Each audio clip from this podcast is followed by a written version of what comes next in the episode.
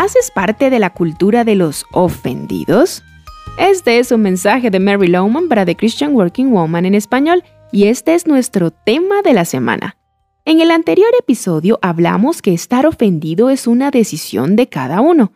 A menudo es un sufrimiento autoinfligido. Cada vez estamos rodeados por personas que son muy propensas a ser ofendidas. Es más, parece que anhelan ser ofendidas por casi cualquier cosa. Y seamos honestos, las redes sociales han permitido que publiquen su ofensa por todas partes. ¿Y cómo debe responder un cristiano a esta cultura de ofendidos que ahora nos rodea?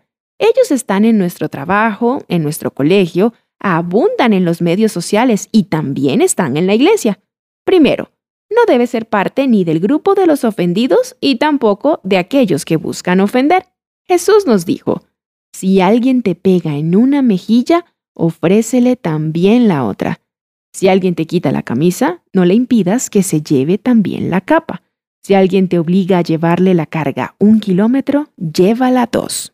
Aquí Jesús no sugiere que nos sometamos a un comportamiento abusivo, pero sí nos está diciendo, si tú eres el que está dispuesto a romper el ciclo y ser aquel que se rehúsa a devolver una ofensa por otra ofensa, puedes parar el ciclo, al menos en tu esfera de influencia.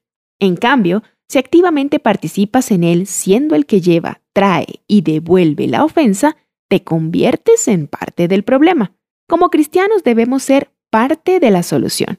Esta cultura de estoy ofendido demanda perfección de todos los demás, claro, con excepción del que está ofendido. Y si descubre cualquier cosa del presente o del pasado que define como ofensivo, entonces buscará cancelar a esa persona, lo que también ha generado la cultura de la cancelación.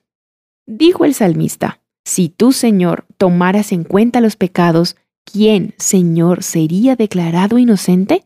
Si el Señor guardara rencor y constantemente nos recordara nuestro pasado, ninguno tendría forma de presentarse delante de Él.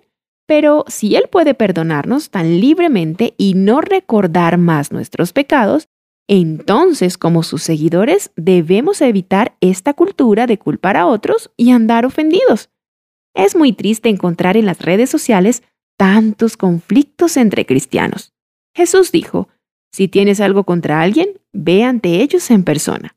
Pero no lo publicas ni envías copias del tema a todo el mundo.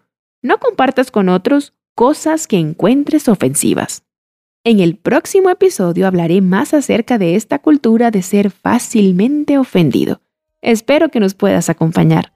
Encontrarás copias de este devocional en la página web de christianworkingwoman.org y en español por su presencia radio.com.